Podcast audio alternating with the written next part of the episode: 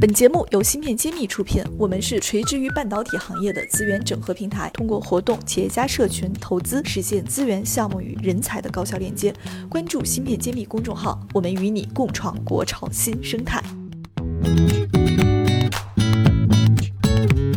欢迎大家收听芯片揭秘，我是主持人幻石，我是谢志峰。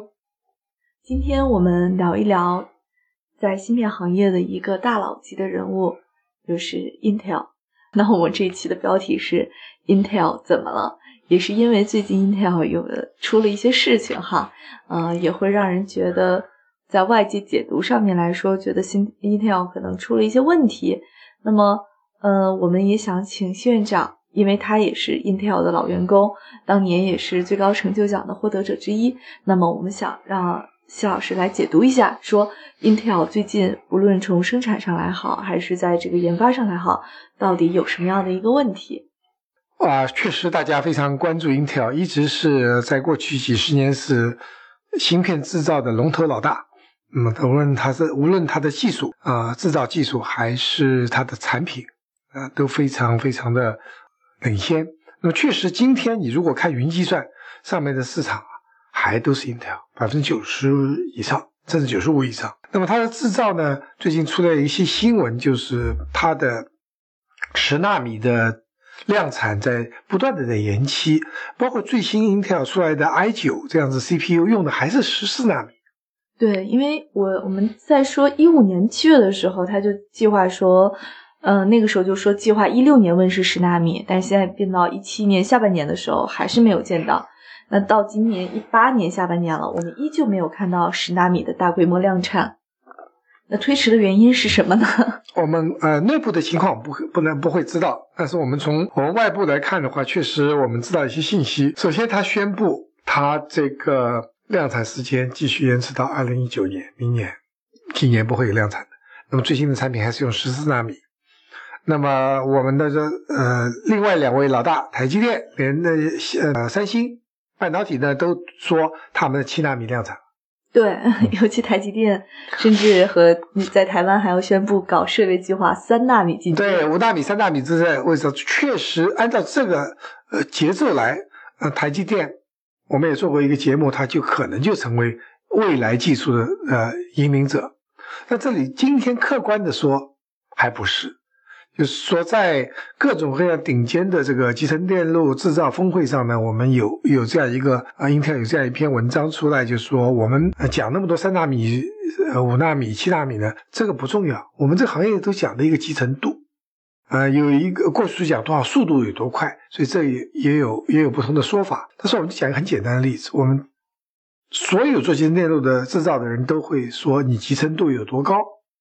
集成度用什么来衡量呢？过去说是他说是一条线宽，线与线之间就有个空格，那线一条线的位置到另外一条线位置的距离，我们叫 pitch，这个距离是集成度的标志。你不要跟我说你你这个芯那你个晶体管能做大多多大？因为最光光是晶体管还不行，还要连线。如果两个晶体管碰到一起去，它短路了。你还中间还有点空格，那你空格如果放的很大，你很安全；你放的很小，它就短路。那谁做的小，谁是老大。那么，这说我们给一个老百姓能懂的话说人话嘛，说中文说人话。他说我们来说单位面积的那晶体管的数目，这是集成度的标志，这样大家都听得懂。好，基本上是以每平方毫米你能做多少个晶体管作为集成度的标志。哎，这个是每平方毫米。能有多少个晶体管？嗯，那这对不对？这个大家能听得懂。好，应该说我的水平是每平方毫米一亿个晶体管，一亿个，一亿个。哇！也就是说，一般我们现在的 CPU 的尺寸，比如说是一啊一个平方厘米，厘米是毫米的十倍，所以呢是那个如果说是面积呢，就是一个呃平方厘米呢是一百个平方毫米。那我一个平方毫米能做一一亿个晶体管，那我一个平方厘米我能做一百一百亿个，对，你能不能做？好，数据算下来，三星、台积电的七纳米每平方毫米做不到一亿个，也就是说还不如它目前的这个技术先进。Intel 的十纳米技术每平方毫米能做一百，呃，也一亿多个。嗯，他说，等于无论你说七纳米还是五纳米，你先把这个指标给突破再说。先做集成度再说。业界鸦雀无声。芯片揭秘栏目组现将每期音频整理成文字，并在公众号发布。想获取文字版内容，请关注公众号“茄子会”，更多精彩等着你。老大还是老大。好，今天如果明年 Intel 的十纳米量产，这个技术是比台积电、三星的七纳米要先进。也就是说，它集成度会更高。更高，对。所以这点我会说，但是确实它延迟了那么久。他最后最近出了一个新有一个新闻，叫做 Sohail Ahmed，这个人是负责整个制造的，研发总负责。哎，这个人曾经是啊杨世宁博士的同事，或者说曾经在他部下，但是这个人宣布明年退休，下啊不是明年下个月退休，一八年退休了，十一月退休，也就是说我们。可以感觉到他没做成功，他有那么一点被引咎辞职也好，别人希望他离开也好，或他自愿辞职都不讲。他下个月离开，对于 Intel 是巨大的一个影响，因为这个有连贯性，每代技术之间是有一定的衔接。对，他在 Intel 是三十多年、四十年了，他一旦走了，新的人能不能够接他的班？外界有传言。那么接班这个人呢，无论是他还是我们都认识这两个人，我们认为为接班的人比他还差，就是业界的一个感觉，Intel 的感觉，老 Intel 的感觉。所以呢，我们认为未来 Intel 前景堪忧啊。说了一些好事情，他说每平方毫米能做到一亿个晶体管，世界第一，没有第二，没有第二个人能做，没有第二家能做。第二个，他确实，他这次一个交接班的话，嗯。业界的，特别是老 Intel、Intel 的背景里面不看好。对，就长期继任者上面可能出了一个小小的 bug。